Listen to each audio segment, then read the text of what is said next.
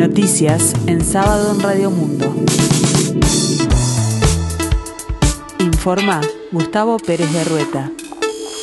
El tiempo se presenta fresco, continúa fresco aquí en el sur, cielo nuboso 15 grados, la temperatura 93% el índice de humedad. La Corte Electoral aprobó la papeleta para el plebiscito sobre seguridad social y comenzará la recolección de firmas. El organismo electoral se pronunció que la papeleta está correctamente diseñada según se resolvió en la última sesión plenaria. El plazo para la presentación del proyecto articulado ante la Asamblea General con las 270.000 firmas vence el 27 de abril de 2024. La semana que viene comenzarán a juntar adhesiones. La Corte Electoral determinó que la papeleta con la que el PIT-CNT recogerá las firmas para promover un plebiscito sobre el sistema previsional cumple con los requisitos formales. El ministro de la Corte Electoral, José Corseniac Freire, dijo que los promotores de la iniciativa popular hicieron llegar la papeleta en la cual van a recoger las adhesiones con nombre completo, serie y número de la credencial cívica y la firma de los ciudadanos. La papeleta cumple con los requisitos de la circular que tiene la Corte para esos efectos, expresó Corseniac.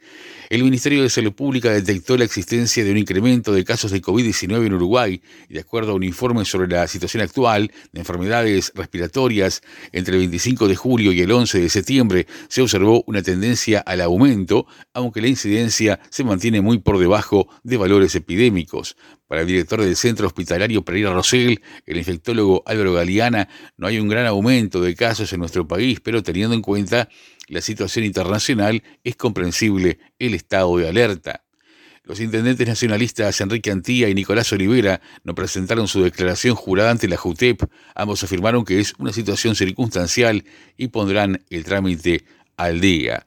Enrique Antía y Nicolás Olivera entonces son los únicos jefes comunales que integran la lista entre cientos de funcionarios de intendencias de todo el país que se desempeñan en diferentes cargos en los organismos departamentales. Al respecto, Antía argumentó que su declaración jurada está al día y quizás se traspapeló. Por su parte, Olivera reconoció que está atrasado en la presentación del documento, pero aseguró que pronto lo va a tramitar. El ministro de Trabajo y Seguridad Social, Pablo Mieres, anunció que el gobierno enviará en los próximos días al Parlamento siendo proyectos de ley para reformar y salvar la caja de profesionales por un lado y la caja bancaria por otro. El secretario de Estado dijo que los proyectos ingresarán al Parlamento a más tardar en el inicio de la próxima semana. El Colegio de Abogados del Uruguay salió también al cruce del ministro del Interior, Luis Alberto Heber, en referencia a las declaraciones realizadas por el jerarca sobre la jueza Marilena Mainar, después que la magistrada concediera prisión domiciliaria y la colocación de una tobillera a un narcotraficante que posteriormente escapó. Las resoluciones judiciales son pasibles de críticas por todos los actores sociales y más aún es un tema tan sensible como es la lucha contra el narcotráfico, se dijo desde el Colegio de Abogados. No obstante, quienes ocupan cargos públicos de relevancia, así como quienes actuamos en el ámbito del propio sistema de justicia, tenemos el deber de expresarnos con prudencia a fin de evitar injerencias indebidas, se señala en el Colegio de Abogados a través de un comunicado. Distintos abogados penalistas comenzaron a ser citados a audiencias para revisar el estado de prisión domiciliaria de sus clientes como consecuencia de la fuga de por lo menos dos eh, peligrosos narcotraficantes.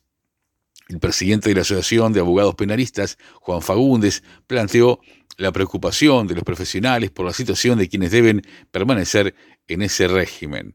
A partir de este caso, la Suprema Corte de Justicia emitió una circular para encomendar a los jueces penales a que revisen las prisiones domiciliarias. El abogado Juan Fagundes expresó preocupación por la protección de la dignidad de los clientes y por la afectación de la conducta delictiva de los abogados involucrados en este tipo de maniobras, a quienes hacen su trabajo debidamente. Hay que revisar, pero tampoco retroceder en el cuidado de las personas, afirmó Fagundes. Los trabajadores de COPSA pasaron a cuarto intermedio hasta el próximo miércoles 27, a la espera de una propuesta seria de pago por parte de la empresa. El presidente de ATC COPSA, Andrés Martínez, indicó que no descartan ir a la justicia, ya que los adeudos se atrasan desde el 2021, alegando que si no tiene viabilidad, la empresa debería reconocerlo. Mientras el técnico de la selección uruguaya de fútbol, Marcelo Bielsa, se apresta a comunicar una nueva reserva de jugadores para la fecha FIFA de octubre, la mayor incógnita reside en si Luis Suárez estará entre los reservados. La AUF enviará las notificaciones correspondientes a los clubes donde se desempeñan los futbolistas que eligió Bielsa como reservados para la fecha FIFA del mes de octubre, en la que la selección uruguaya se enfrentará a Colombia de visitante en Barranquilla el 12 y a Brasil de local en el Centenario el día 17. La Fórmula 1 vuelve a competir una semana después del Gran Premio de Singapur, en el que el español Carlos Sainz de Ferrari logró la primera victoria de Red Bull de la temporada y aterriza en Japón con la amenaza de que el holandés Max Verstappen retome su dominio, el mismo que le hizo acumular 10 victorias seguidas, el récord histórico del campeonato. El Papa Francisco ha pedido este sábado a Europa un recibimiento y atención justa de los migrantes y en la medida de lo posible ampliar las entradas legales, porque el rechazo no es la solución, afirmó el sumo pontífice argentino durante su intervención en los encuentros mediterráneos, una iniciativa de la Iglesia Católica que se ha celebrado estos días en Marsella, en el sur de Francia. El tiempo continúa fresco aquí en el sur, cielo nuboso, 15 grados la temperatura, 93% el índice de humedad. Para hoy se estima una máxima de 17 grados.